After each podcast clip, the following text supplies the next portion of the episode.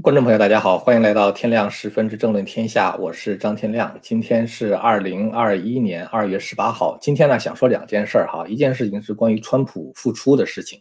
呃，他呢，昨天也就是一下子就接受了三个电视台的采访啊，这个可以说复出的非常的高调。呃，那么也谈到了他二零二四的计划啊，这个问题呢，我们一会儿再说。还有一个事儿呢，就是讲讲一下这个脸书对主权国家之间的战争。这件事情的话，可能会对我们产生非常大的影响啊！主要就是脸书现在跟澳大利亚呢已经怼上了，这种高调硬怼的方法呢，只能让脸书呢更加的声名狼藉。但是我想说呢，全世界各国家呢，可能都应该采取一个行动，就是通过法律来限制社交媒体的权限，否则的话呢，这个国家主权呢被社交媒体侵害，简直是分分钟的事情。澳大利亚总理呢，这个莫里斯他就讲，他说这个。脸书正在发动对这个澳洲主权的攻击，呃，所以说我觉得这个事情的话，应该上升到一个国家安全的层面来处理。那么咱们先说一下这个川普复出的事情啊。这个川普昨天在接受这个福克斯新闻，还有就是 OAN，就是 One American Network，还有 Newsmax 三家电视台的访问啊。那当然就是，呃，他在这个。复出的时候呢，就是在接受访问的时候谈到了 Rush Limbaugh 啊，Rush Limbaugh 是美国非常著名的一个保守派的评论家，呃，享年七十岁，昨天呢病逝了啊，他是肺癌病死的。所以呢，这个川普在提到 Rush Limbaugh 的时候呢，又提到了他在这个大选的时候啊，他觉得 Rush Limbaugh 就认为，呃，川普呢其实是赢得了大选。当然，左派的话呢，在谈到这个问题的时候，都是一力的攻击啊，就是说川普呢又在。呃，就是散布一些不实的消息，但是我想给大家看一个新闻哈。这个新闻的话呢，是说密西根州呢，呃，从他的这个 database 里边，呃，清理掉了十七万七千个选民的这个登记的信息，呃，因为这些人的话，应该是没有选民的资格，也可能搬走了，也可能死了，是吧？或者是什么其他别的原因。那么，川普在密西根一共输了多少票呢？一共是输了十五万票。那么现在密西根呢？呃，清掉了十七万七千个选民的投票资格，所以这两个数字的话，大家自己去算啊，自己去想。呃，所以呢，这个，所以呢，这个川普呢，这个，呃，他还是提到了这个大选的事情哈，因为他在接受访问的时候，他提到他很怀念他当总统的日子。那么这样的话，可能大家就有一个问题啊，就说川普是不是在二零二四年的时候会会来参选总统？呃，那么这个。这个根据国会山报的报道的话呢，他提到说，川普现在呢，他不会提到他是否会参加二零二四年的选举。说现在的话呢，为时尚早。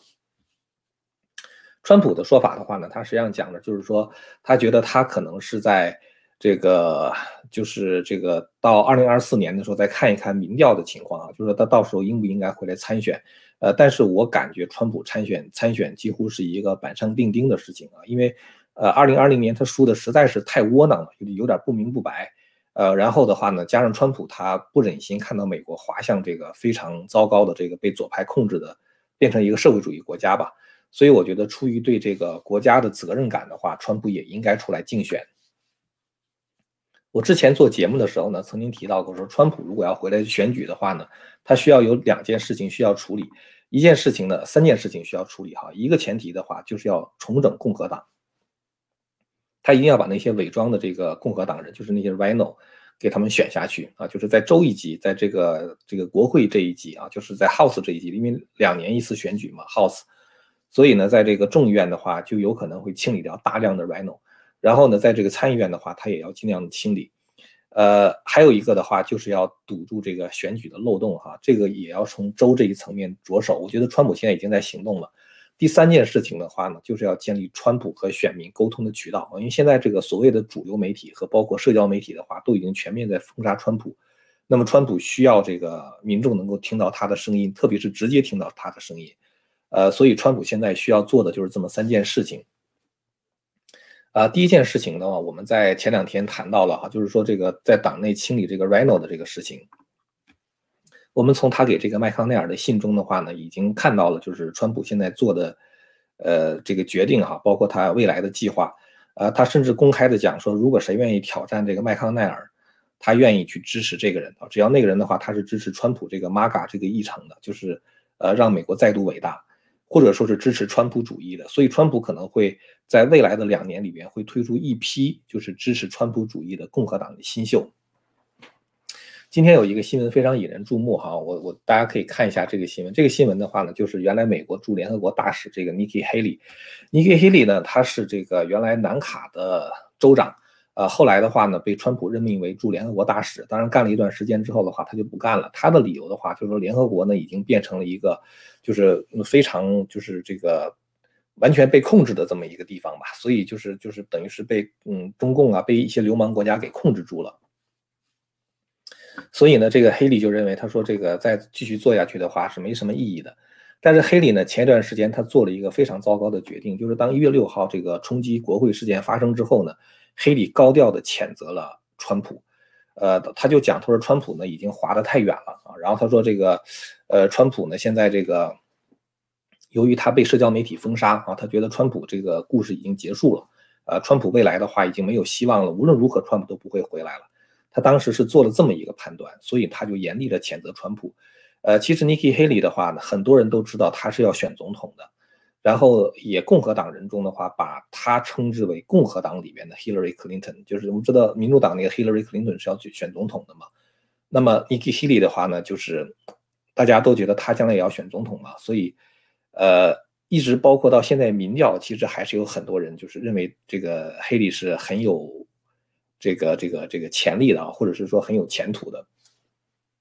那么最近呢，这个消息的话，大家可以看到哈，就是黑利的话呢，他想方设法的去联络川普，呃，希望呢能够和川普有一次见面。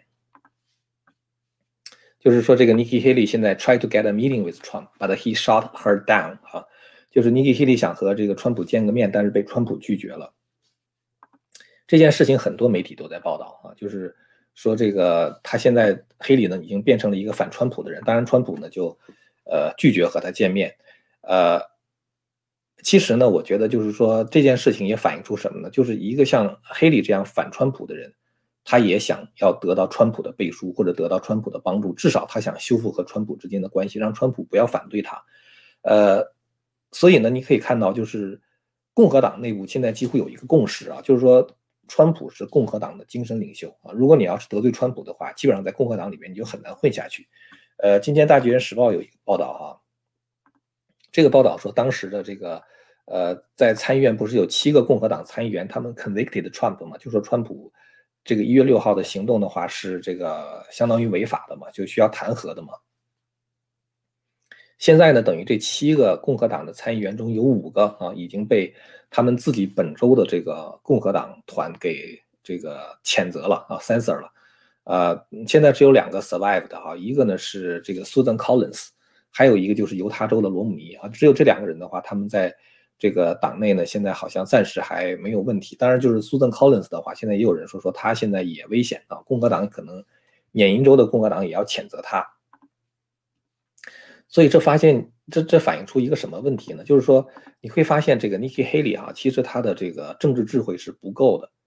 他应该知道，川普不是一个传统的政客。当然，一般政客如果被弹劾两次啊，一般的政客如果是这个这个就是被媒体封杀的话，他的这个职业生涯就结束了。但是川普的话，从他一出来开始，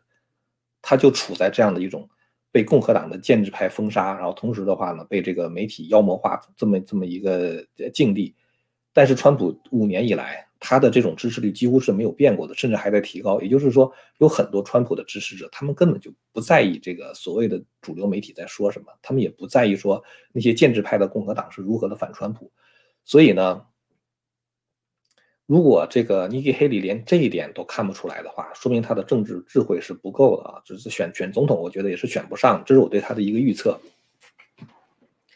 当然，共和党里边的话呢，有一些人，他们可能是对这个事儿看得比较清楚。一个是这个国会的少数党领袖凯文·麦卡锡，啊，亲自到海湖庄园去朝见川普，然后希望能够得到川普的支持。还有一个就是原来这个参议院司法委员会的主席 Lindsey Graham。Lindsey Graham 在这个一月六号的时候也是跟川普保持距离，想要切割的。但是这个他现在也认清了，就是如果没有川普的话，也就没有共和党的未来。所以现在 Lindsey Graham 的话也是对川普的整个调子非常的。呃，可以说是非常的尊重，但是我想说，这 Kevin McCarthy 和这个 Lindsey Graham 他们只是比 Nikki Haley 聪明一点，他们能够看到一些大的趋势啊，但是呢，就是说他们对川普的忠诚度仍然是非常值得怀疑的，因为他们现在对川普的支持很可能是出于一种利益的算计。这就是为什么在一月六号之后的话，这个你会看到那个就是 Kevin McCarthy 和 Lindsey Graham 他们都谴责了川普。呃，所以我想，类似于这样的共和党人的话，川普也应该会逐步的把他们从共和党中清理出去。刚才我说，川普如果想二零二四年回归的话，要清理这些这个 rhinos 哈，还有一件事情的话，就是必须建立和民众沟通的渠道。今天的话呢，有一个事儿就是这个比尔盖茨，他呢公开讲说应该让川普回到推特上去，也就是让推特给川普解封。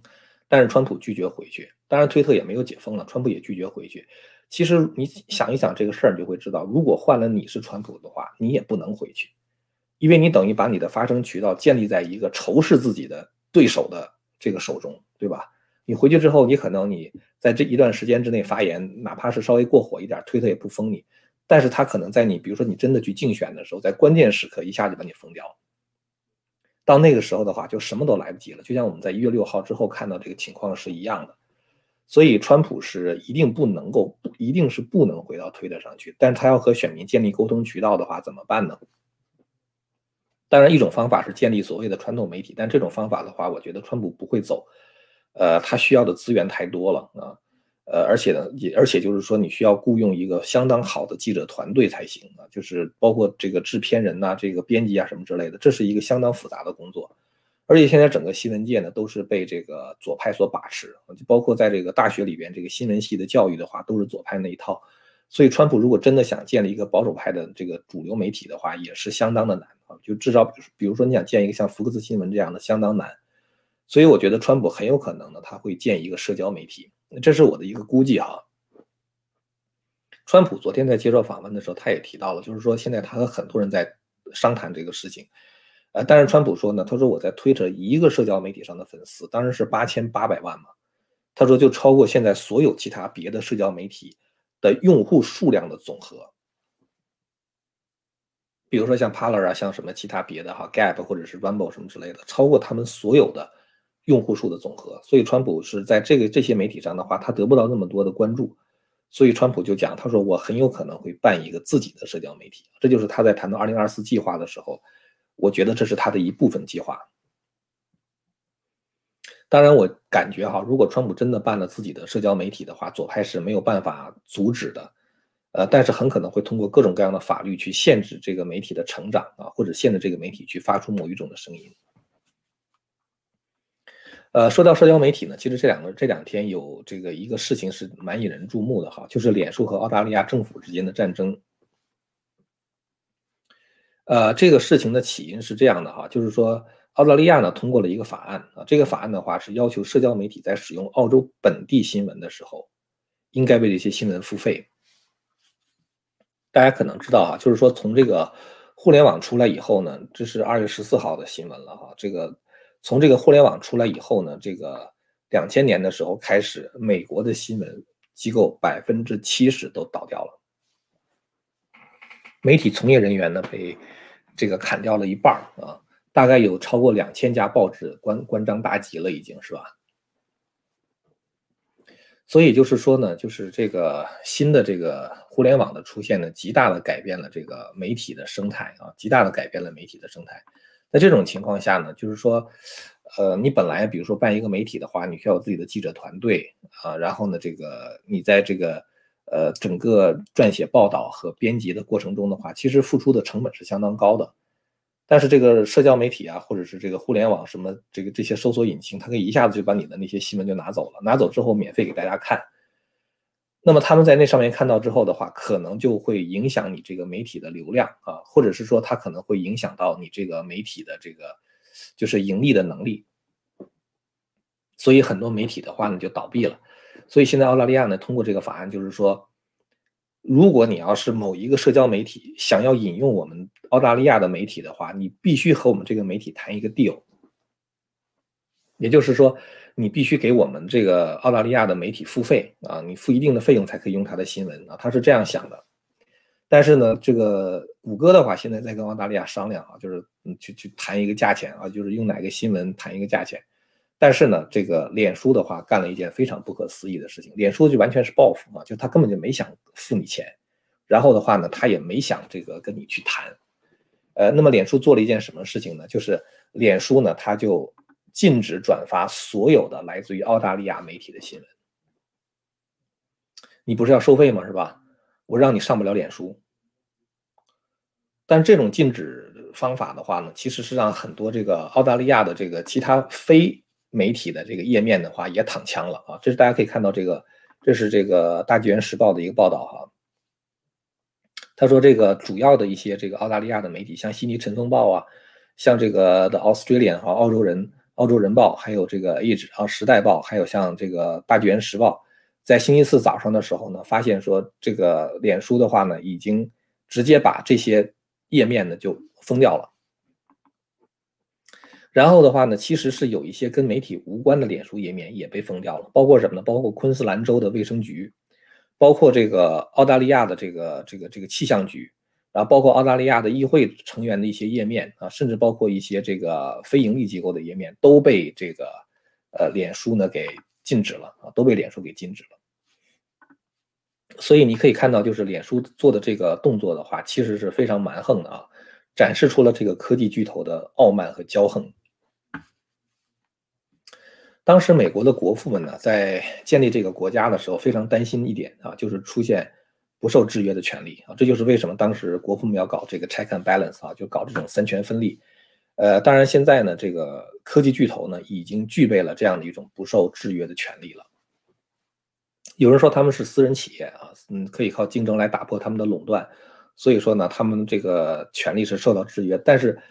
现在事实上，他们已经形成了这样的权利，就是说他们利用了我们对他们的善意和信任，发展到了现在全面失控的地步了，就是完全失去制约了对他们。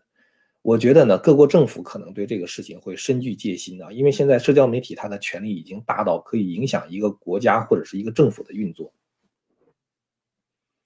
比如说，这个社交媒体现在联手封杀川普，是吧？在这个一月六号之后，联手封杀川普，这个让很多国家是跌破眼镜的，让很多国家是不寒而栗的。我们看到，就是说，欧洲非常左的那个默克尔哈，德国的这个这个这个总理默克尔，法国的总统马克龙，都在呼吁言论自由。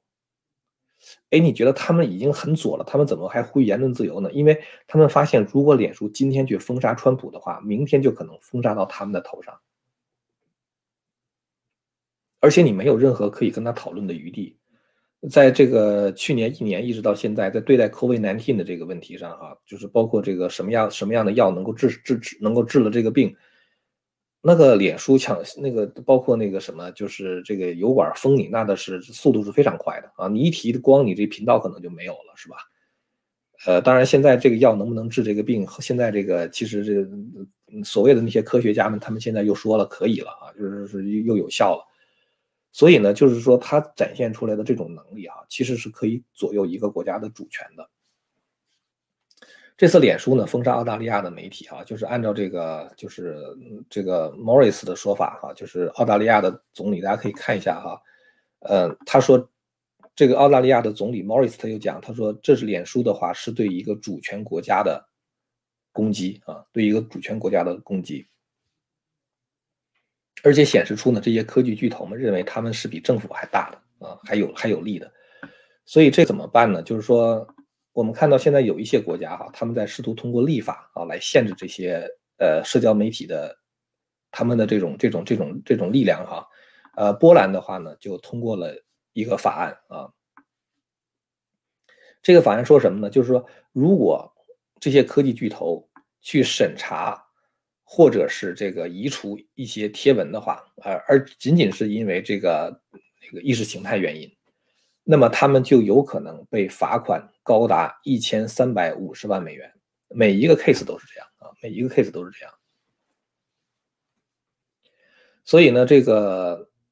波兰的这个他的代理司法部长啊，就讲，他说波兰呢在共产党的统治之下生活了四十五年，非常知道。这个言论自由有多么的可贵啊！呃，所以呢，这个你可以看到，就是目前为止哈，就是这个呃，脸书和就是澳大利亚政府之间这个战争的话，我觉得它不会这么简单就结束了啊，是因为我觉得可能还会有其他别的主权国家的跟进跟进啊，啊，你像波兰、像澳大利亚哈，包括美国的话也是一样啊。我我知道德州的话现在也在讨论一些法案，希望能够就是说，当这个脸书啊或者是什么油管啊在审查这个内容的时候啊，可能会就是违反德州的法律啊。所以这些方面的东西呢，我觉得将来它一定会对我们每一个人产生影响啊。就是你如果无论你限制还是不限制这些所谓的这个社交媒体的权利的话呢，它都会对我们未来的生活产生非常大的影响啊。它也是一个我们现在必须要解决的问题。呃，刚才我看到一个朋友说，这个张天亮先生是支持 Safe Chat 社交媒体的，是，我是支持，是因为我对他的信任，是因为，呃，我觉得呢，有很多这个公司哈，就是说。它有一些，它有一些这个，它有两个问题。一个问题的话，就是说它一旦上市之后，它容易被资本所左右啊。呃，再有一个的话呢，就是说，因为你一上市之后的话，就是你那个董事会的话，它的权力会很大嘛。他们就比如说想挣赚钱呢，或者是说他们在意识形态上比较倾向于这个这个这个左派呀，在这种情况下的话，他们就可以去炒掉这个 CEO 是吧？如果你的 CEO 不这样做的话，他可以把你炒掉。那么。现在就是说，除了这个资本在控制这些社交媒体之外呢，还有一个就是说，这个呃，社交媒体里边那些工作的人啊，他们也是非常左倾啊，非常左倾，呃，包括这个他们的 CEO 也是这样啊，所以我觉得，呃，最大的问题其实还是人的问题啊，其实法法律也是一样啊，你就我有法律的话，我就可以这个大家照照章办事嘛，但是其实不是啊，这次大选其实大家已经看到了啊，就是包括这个对川普的弹劾。五十个参议员中有四十五个参议员认为弹劾是违宪的，但是的话他还去做啊，而且整个这个弹劾过程从他的程序上就开始就违宪，嗯，因为最高法院大法官按照宪法规定的话，弹劾总统应该坐在那儿的嘛，他就没做，所以就是整个这样的一个东西的话，就你感觉到就是在美国，呃，很多的时候，呃，法律是有两个系统啊，一个系统的话是针对保守主义者的啊，一个系统的话是针对这个民主党。针对民主党的话，好像是你无论干什么都没关系啊。FBI 的话再调查你，他只是最后会保护一下你而已。而这个右翼的这些团体的话呢，无论做什么事情，只要你稍微有一点点的那个呃违反了法律，甚至你都没有违反法律啊，他就可以伸文周纳啊，想办法去给你入罪啊。所以我觉得就是呃人的问题啊和这个理念的问题啊，这都是包括这个资本的问题，这都是就是现在。左派的这个控制的社交媒体面临的问题，Safe Chat 的话，因为这个他的这个人我比较信任啊，再有一个就是他们是持有保守理念的人啊，这个是我是比较清楚的。而且呢，就是据我所知，他们也没有上市的计划，就这样的话，他也就不会被资本控制。所以这些方面的东西呢，我觉得他，呃，你不被资本控制的话，你保持自己的一种运行的原则的话，可能就比较容易一些。其实你看谷歌也是一样啊，其实谷歌在这个两千年。就出来的时候哈，他当时不是有一个座右铭嘛？他座右铭的话就是 “Don't be evil” 啊，就是不要作恶啊。也有人说是 “Do no evil” 啊，就是不要作恶。但是呢，你一旦上市之后，谷歌就基本失控了啊，就基本失控了。所以我觉得，就是说，你看现在还有一些像 Signal 啊，它就是不上市的啊，它完全靠使用者的捐赠啊来来维持，它也可以维持。像那个 Wikipedia 也是一样，Wikipedia 的话，它也是靠。用户的这个捐赠啊，来维持一个就是它的这个呃中立性。如果你真的是说被这个